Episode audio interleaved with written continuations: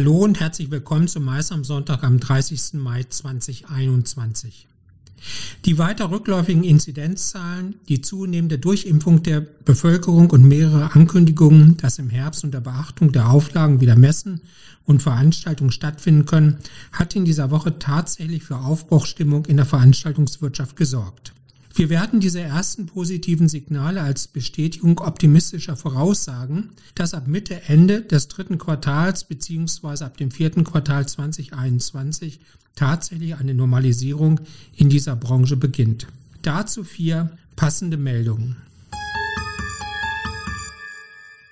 Bei einer anhaltend günstigen Entwicklung des Infektionsgeschehens ist die Wiederaufnahme des Messebetriebs bis spätestens zum 1. September 2021 möglich. Das hat die bayerische Staatsregierung beschlossen. Dr. Roland Fleck, CEO der Nürnberg Messe Group, wertet das als wichtiges Zeichen für alle Aussteller und Besucher der im Herbst stattfindenden Messen. Der mögliche Restart zum 1. September gibt unseren Kunden mehr Planungssicherheit und Perspektive für unsere Messen im Herbst. Auch die Messe München begrüßt diese Entwicklung. Für Messen und Ausstellungen hat die Messe München zusammen mit anderen Messeveranstaltern sowie den Gesundheitsbehörden in Bayern ein spezielles Hygiene- und Infektionskonzept erarbeitet. Eine entscheidende Rolle spielt aber das sogenannte 3G-Konzept. Dieses sieht vor, dass ausschließlich geimpfte, Genesende oder Getestete Zugang zu der Veranstaltung erhalten. Das Bundeskabinett legt einen Sonderfonds in Höhe von bis zu 2,5 Milliarden Euro mit Fokus auf Kulturveranstaltungen auf. Konzerte, Theateraufführungen, Kinovorstellungen und andere kulturelle Veranstaltungen sollen so wieder anlaufen können. Der Sonderfonds unterstützt die Wiederaufnahme und die Planbarkeit von Kulturveranstaltungen mit zwei zentralen Bausteinen. Zum einen einer Wirtschaftlichkeitshilfe für kleinere Veranstaltungen, die unter Beachtung Corona-bedingter Hygienebestimmungen der Länder mit reduziertem Publikum stattfinden. Diese Hilfe steht für Veranstaltungen mit bis zu 500 Personen ab dem 1. Juli 2021 und für Veranstaltungen mit bis zu 2000 Personen ab dem 1. August 2021 zur Verfügung. Damit können Künstler ebenso wie die Veranstalter nur den Wiederanlauf planen. Der zweite Baustein ist eine Ausfallabsicherung für größere Kulturveranstaltungen, die für die Zeit ab dem 1. September 2021 geplant werden. Dies betrifft Konzerte und Festivals mit über 2000 Besuchern, die einen langen Planungsvorlauf benötigen. Das Aktionsbündnis Alarmstufe Rot hat die alleinige Absicherung von Kulturveranstaltungen unterdessen kritisiert. Dazu Sandra Beckmann, Mitinitiatorin des Aktionsbündnisses, das sich für die finanzielle Rettung des Veranstaltungssektors einsetzt. Wir begrüßen, dass die Kulturminister eine Wirtschaftlichkeitshilfe und Ausfallabsicherung beschlossen haben und der Bund nun den seit vielen Monaten angekündigten Sonderfonds für Kulturveranstaltungen beginnend ab 1. Juli schließlich aktivieren will. Das hilft bei kleineren Kulturveranstaltungen und spannt ein wirtschaftliches Sicherungsnetz sodass nun die Planung von solchen Anlässen starten kann. Kultur, Sozial- und Sportevents machen in Deutschland zusammen jedoch nur 12 Prozent aus. Die 88 Prozent Wirtschaftsveranstaltungen, die das Rückgrat bilden für die 100.000 Betriebe und für eine Million Beschäftigte in der Veranstaltungswirtschaft, werden hierbei von der Regierung jedoch immer noch nicht berücksichtigt.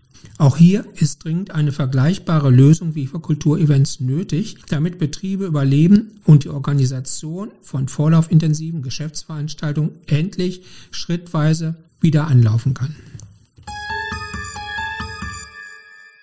Vor knapp zwei Monaten führte MCON, also Mannheim Kongress, zusammen mit Partnern aus Forschung und Wissenschaft einen groß angelegten Modellversuch unter dem Titel SAFE, was für Simulation für die Eventbranche steht, im Mannheimer Kongresscenter Rosengarten durch. Ziel war der Beleg dafür, dass unter strikter Einhaltung von Hygieneregeln einer an die strengen Auflagen angepassten Lüftungsanlage, einer gut durchdachten Teststrategie sowie mit einer lückenlosen und digitalen Kontaktnachverfolgung äh, Veranstaltungen mit Publikum sicher und mit einem sehr geringen Infektionsrisiko durchführbar sind. Dr. Thomas Menn, Facharzt für öffentliches Gesundheitswesen, Umwelt und Sozialmedizin, hat die Ergebnisse jetzt auf einer Veranstaltung im MCOM präsentiert. Sofern die Besucher in Schachbrettanordnung auf den Plätzen an Veranstaltungen teilnehmen, alle Sicherheitsaspekte befolgt und das Tragen einer FFP2-Maske gewährleistet wird, besteht ein äußerst geringes Ansteckungsrisiko und deshalb können aus jetziger Sicht Veranstaltungen so wieder stattfinden. Die immer größer werdende Zahl der Genesenen und Geimpften dürfte schnell die Forderung laut werden lassen, diesen Status auch schnell und fälschungssicher belegen zu können. Die EU hat bereits beschlossen, bis zum Beginn der Sommerferien einen digitalen Impfnachweis einzuführen. Geimpfte sollen damit Informationen wie Impfzeitpunkt und Impfstoff künftig auch personalisiert auf ihrem Smartphone digital speichern können. Noch schneller ist der Apotheker Tamim Al-Mari aus Leipzig, der die Scheckkartengroße Immunkarte vorgestellt hat. Die Immunkarte Covid-19 ist ein einfacher und nach seiner Aussage fälschungssicherer Corona-Impfnachweis im Alltag, zum Beispiel bei einem Veranstaltungsbesuch. Ein QR-Code auf der Rückseite der Karte kann einfach mit jedem Smartphone gescannt werden und bestätigt den Impfstatus seines Trägers. Automatisch wird dabei geprüft, ob die Impfung gegen Covid-19 vollständig ist und bereits die vorgeschriebenen 14 Tage zurückliegt. So kommt es zu kürzeren Warteschlangen bei Eingangskontrollen. Bei der Ausstellung wird vom Apotheker der Impfpass, dessen Gültigkeit sowie der Personalausweis geprüft. Die Immunkarte, die bereits in ganz Deutschland erhältlich ist, war in den ersten Wochen in vielen Orten bei den mehr als 350 Partnerapotheken schnell ausverkauft, soll aber wieder verfügbar sein.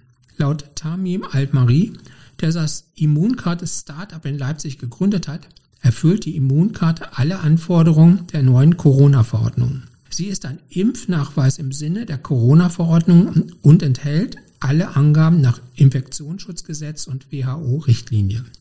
Da die Daten zur Covid-Impfung bereits erfasst wurden, soll später die Möglichkeit bestehen, die Immunkarte dann einfach zum europäischen Impfpass umwandeln zu lassen.